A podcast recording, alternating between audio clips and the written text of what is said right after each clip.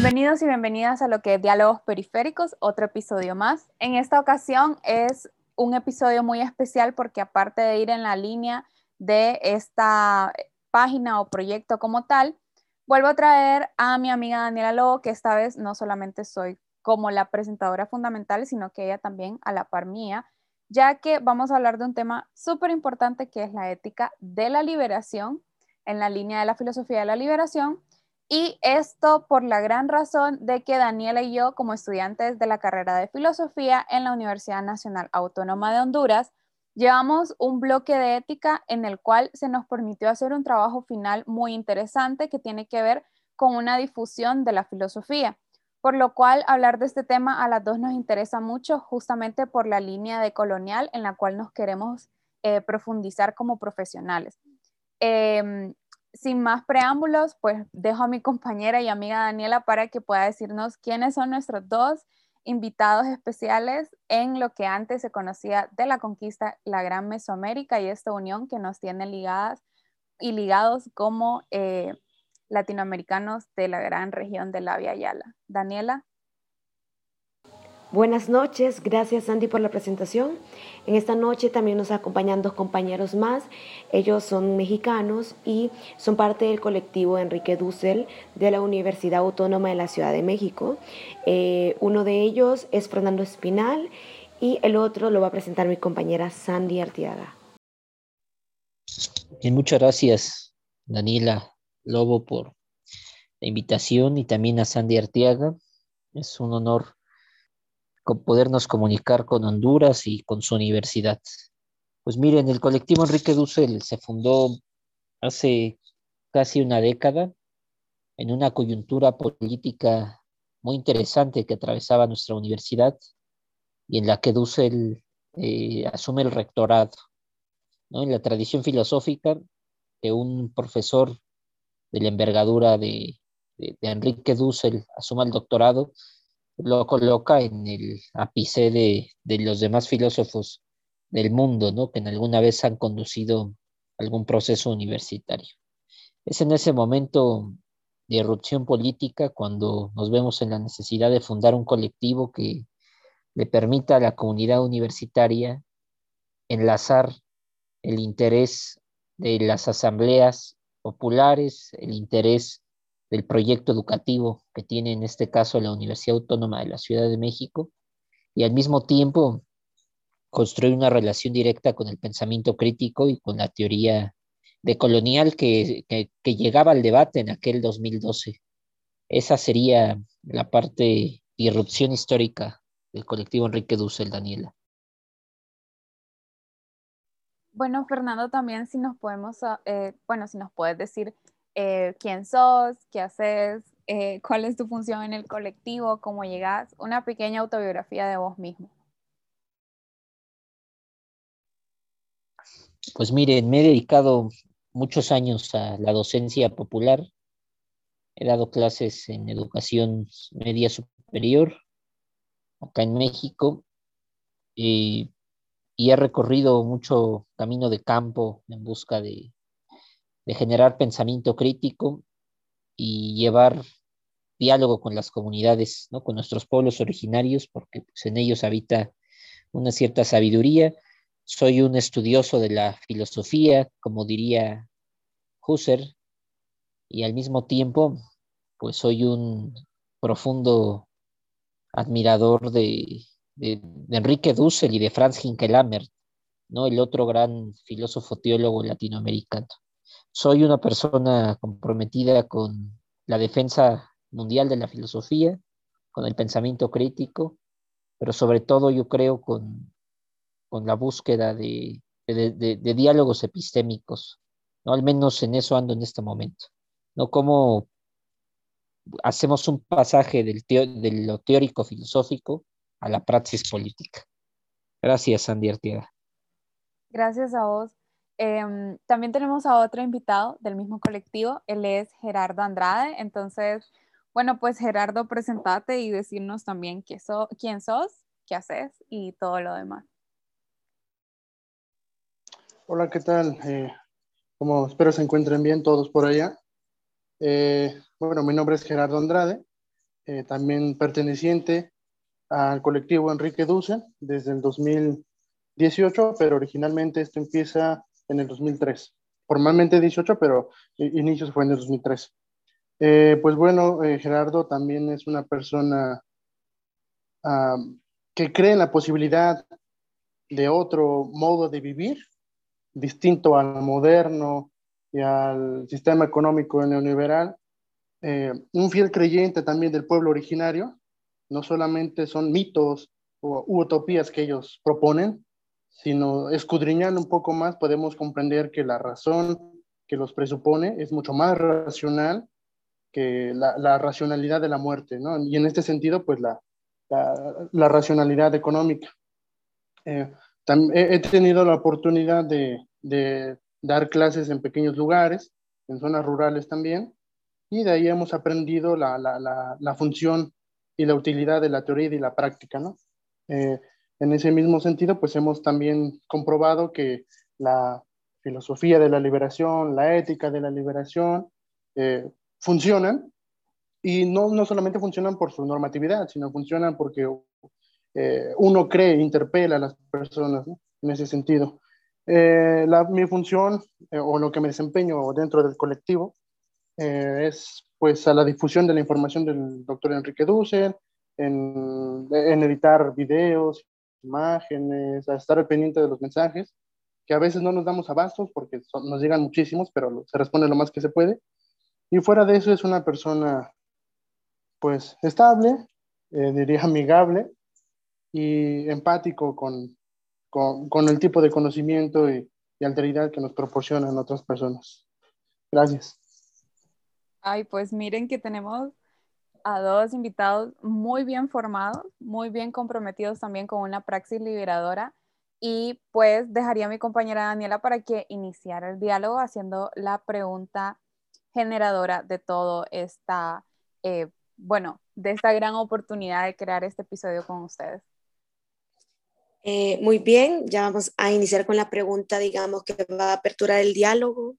Entonces, eh, me gustaría preguntarles a ustedes, digamos, cómo conciben la ética de la liberación y qué es lo que distingue la ética de la liberación con las demás éticas que se han construido.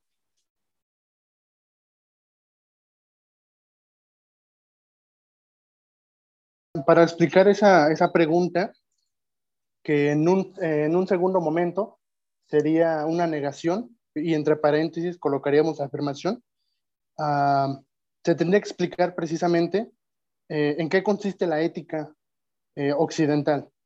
¿no? Eh, conocemos diferentes tipos de éticas, pero la occidental se fundamenta desde un estadio cultural preciso, de Occidente ya lo acabamos de decir, pero de ahí se desenvuelve o se desarticula en distintos matices. ¿no? tenemos ahí la concepción de John Stuart Mill, del utilitarismo, un poco en el sentido del derecho de Kelsen, Hart, e inclusive hasta Hegel, aunque explícitamente no, no, no lo hace, pero dentro de, de sus textos, pues presupone una ética. Ah, eh, por estándar, o de manera natural, entre comillas, ah, se hace la distinción entre ética y moral. Ah, eh, la, la, ética corresponde al comportamiento humano en tanto bueno y malo, y la moral es la regulación de esto bueno y malo. a su vez, eh, esta ética es un campo general. Russell, en la filosofía de la liberación, lo llama la totalidad. Y, en la ética de la liberación le llama el horizonte de sentido. Eh, en ese horizonte de sentido es que surge el ser. Esto lo toma desde Heidegger o Heidegger.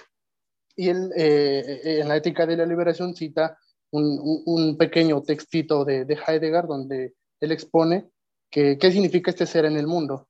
Y es eso, es un ser en el mundo, eh, que es el fundamento de este ser en cuanto al mundo es lo eh, en conclusión, esto podría ser el campo práctico general, que es existencial y tiene un sentido. ¿De qué? Pues de existir. existir, pues es esta concepción, locución latina, existere, estar situado. ¿En dónde? En el mundo. Eh, en, esta misma concepción de estar situado en el mundo, este ser posibilita a todo, toda su forma de ser a partir de una práctica. Esta práctica se lleva evidentemente en el mundo, pero a partir de una razón. que esto se va desarrollando eh, desde la modernidad. El profesor Enrique Duce lo propone desde 1492, eh, donde esta razón transmuta una razón práctica. Y en esta forma de, ética, o eticidad le llaman también, en, las, en su último texto, 14 tesis de ética, en una razón práctica instrumental. En este sentido, esta razón práctica instrumental va dirigido hacia el objeto de estudio o al objeto a manipular, eh, ya sea eh, la naturaleza. Si preguntamos a la ética eh, occidental, ¿es posible manipular un árbol? Diría que sí, no hay problema. ¿Por qué? Porque recordemos desde Parménides, la concepción griega, el ser es y el ser no es. El ser es lo griego, el centro, y lo no ser es lo periférico, lo exterior, lo, que no es ser, no es igual a la corporalidad ni a la mentalidad de este ser, que es ávido de una razón práctica. Eh, entonces, siguiendo con esta razón práctica, ayuda a, la vida humana, pero ayuda en qué? Pues a tener una, una buena vida. Eubios le llaman los griegos, o el good life en Norteamérica. Este, esta misma eh, buena vida se articula a partir de valores. ¿Y qué son valores? Se preguntarán. A grosso modo son eh, determinaciones que se adhieren a los entes eh, para una mediación. ¿Cuál es esta mediación? Poder ser. Es decir, yo manipulo una taza, una, un pedazo de madera y la transformo en una mesa para que para poder cumplir una mediación. ¿Cuál será esta mediación? colocar cosas eh, apoyarme sobre ello, comer, escribir, estudiar, qué sé yo. Estos mismos valores eh, otorgan virtudes, llamémoslo así, y virtudes la pongo en el sentido de Max Weber, para que se entienda un poco. Estas virtudes otorgan libertad, eh, opciones por elegir y la libre compra. Esto último, pues, se, puede traslapar al mercado mundial, un poco a la, a la Friedman. Bueno, estos valores conllevan asimismo una ética de la responsabilidad, que eso lo hará explícito Max Weber en, su ética del, capitalismo. Eh, entonces, esta virtud dice qué hacer y qué no hacer, pero ojo, esto hacer y qué no hacer no solamente es porque sí, sino se hace o no se hace en cuanto a un beneficio. ¿Cuál, ¿Qué es más benéfico dentro de esta ética occidental? ¿Qué es más benéfico, comer bien o dormir bien? Un, alguien, un poseedor del espíritu moderno diría que es más benéfico comer bien, a dormir bien. ¿Por qué? Porque dormir, eh, no importa si son dos, tres, cuatro horas, las que sean, pero comer bien, eso no lo tiene cualquiera y entonces tienes que aprovechar el momento. De, dentro, dentro de este beneficio se da explícitamente en la sociedad. Es en esta sociedad donde a su vez se da al individuo a partir de un contrato con la sociedad. Esto puede hacer un poco de ruido con el contrato social y más o menos tiene sentido. La sociedad entonces se da dentro del individuo y el individuo y, dentro, a su vez a, dentro, dentro de la sociedad en forma dialéctica se dan las relaciones sociales. Estas relaciones sociales se dan en el plano económico, político, histórico, biológico, antropológico, sociológico una vez que tenemos estas relaciones sociales, eh, subsumen a la ética, es decir, hacen que la ética sea parte de ellos, pero, digamos, en plano económico, lo cubre por completo y la ética funciona desde adentro, pero con matiz económico. Entonces ahí se hace la fusión de dos siendo uno, pero el que predomina es lo económico y de ahí, a su vez, eh, revierta la ética de la responsabilidad, que en, este primer momento, en este segundo momento, ya dijimos que es un campo general de la totalidad. Es decir, ahora la ética, esta ética precisamente funciona para la economía, ya no lo económico para la ética. En esta, en esta misma mediación surge la acción práctica. Y ya dijimos que es de hacer. Y en este hacer volvemos a la moral, que es la eh, regulación de la conducta individual en un primer momento y después esto se hace general. Un, ejemplo concreto eh, sería, si a mí me beneficia comer cinco veces al día, Entonces, esto yo lo estipulo como una normatividad que en todo el mundo se tiene que comer cinco veces al día. Otra cuestión, si para mí es benéfico tomar refresco Coca-Cola, entonces eso se puede generalizar. Entonces, si, seguimos un poco esta temática, eh, lo que está partiendo es de lo particular a lo general y de lo general a universalizarlo o globalizarlo y presuponer que todos aspiran a ese modelo de vida, eh, el individual. No solamente la ética se queda en este plano de, la acción práctica del bien y del mal, de ahí nos podemos derivar a, lo que eh, Otto Apple o Habermas llaman el discurso, eh, el acto del discurso, que más lo desarrolla eh, Otto Apple, en, en este sentido en el plano social. Él presupone dos cuestiones, que la, hay dos comunidades, una es la comunicación real y la comunidad de comunicación ideal. En la real se da el diálogo o la realidad en sí misma, y es en esta real donde surge la praxis colectiva a resolver problemas a partir de un método científico. ¿Cuál sería el método científico? Por antonomasia era el anglosajón. No es otra cosa que la observación, el problema, hipótesis, experimentación, corrección de hipótesis, si esto es bueno o malo, se sigue o no se sigue, a su vez una conclusión. Todo este procedimiento se sigue de un razonamiento lógico axiomático de no contradicción. Es decir, no puede ser algo ser y no ser al mismo tiempo. Entonces, si nosotros estamos presuponiendo que la modernidad, la ética que presupone el individualismo y la sociedad, tenemos que construir la argumentación lógica racional para sustentar eso. Es decir, ¿por qué eh, el sistema moderno y capitalista se guía por esta ética para afirmar que es verdadero frente a otro tipo eh, de horizonte de vida, el cual dice que es atrasado por no presuponer la razón moderna? Es de cuando surge la concepción del sujeto, pero este tomémoslo en, un sentido negativo y ahorita explicamos por qué. Este sujeto cuando se presupone o se pone frente al objeto de estudio, lo presupone como eso, como un objeto tal cual, a la cual puede malear, moldear, eh, hacer cuanto él quiera. ¿Por qué? Porque este sujeto ha sido dotado de una, de una concepción racional, práctico, instrumental, que le permite decir qué es bueno y qué es malo, en tanto para sí, porque él ya lo probó. Entonces, si seguimos toda esta concepción, podemos ver que eh, la ética y la moral occidental presupone al individuo. Individuo en alemán es Einzelne. Y Einzelne es uno, ein. Entonces está hablando de una sola persona que está en, en, el mundo, pero que presupone también a su vez que las acciones que él hace es a manera universal. Y otro punto muy importante, y, es lo que va a criticar eh, la, ética de la liberación y filosofía de la liberación, es que todos estos campos que dijimos en, hace un momento, como económico, político, histórico, subsumen, absorben a la ética para hacer actuar al sujeto dentro de estas instituciones.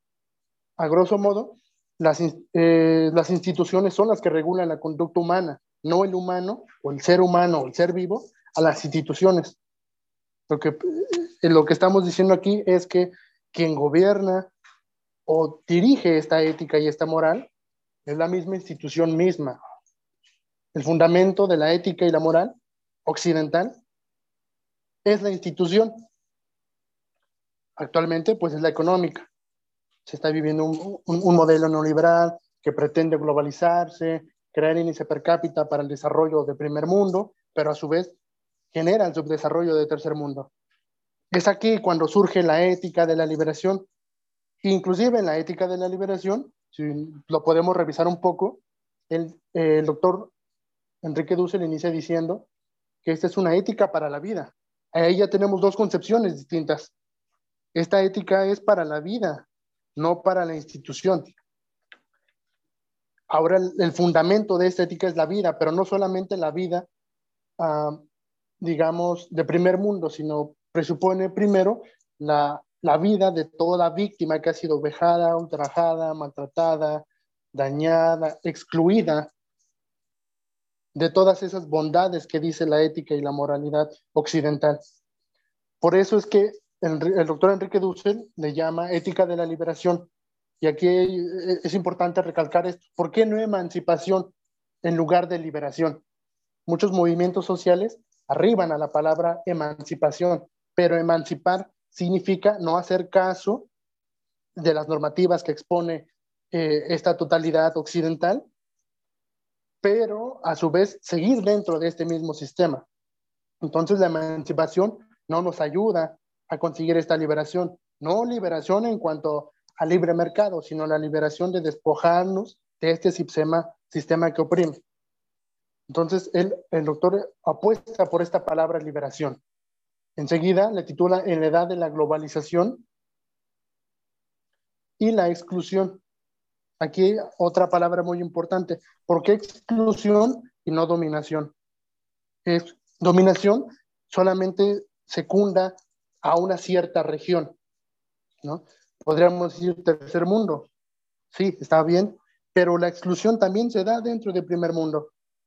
Eh, si somos un poquito de, de investigación curiosa, podemos observar en Estados Unidos los llamados homeless, eh, pues son eso, ¿no? No tienen sustento para afirmar su vida.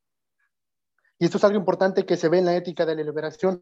El doctor Enrique Dussel apuesta por la, satisfacción de la corporalidad material, pero no se entienda en cuanto a objetos materiales, ¿no? Sino el doctor Enrique Dussel lo hace a la corporalidad en el sentido de satisfacer una necesidad de cuanto a la muerte que me ha propiciado primer mundo. Es decir, yo como este, este pedazo de pan, como este vaso de agua, para reponer la energía perdida y recuperar mi subjetividad. Y en este sentido también entra lo producido por los pueblos originarios. Aquí tenemos dos concepciones de materialidad. La materialidad occidental, que solamente presupone el goce corporal, cuando comemos una pizza de Domino's, café de Starbucks, eh, de donde quieran, de, de índole moderno capitalista, lo que se realiza no es tanto la corporalidad nuestra, sino eh, al propio sistema capitalista. Entonces, en este sentido, dentro de esta ética, propone esta corporalidad, pero a partir de la recuperación y la producción de sí misma del pueblo que ha sido negado. A su vez, cuando el doctor Dussel habla de relaciones sociales, lo toma de Marx y el doctor Dussel lo, pone de un modo más explícito. ¿Qué significan las relaciones sociales en la sociedad? Pues no son más que relaciones de dominio y explotación. Por ello, el doctor Dussel en la, filosofía de la liberación, en la ética de la liberación, en, en su discurso de la transmodernidad, apuesta por el concepto de comunidad, porque porque lo común a todos nosotros es la vida en general.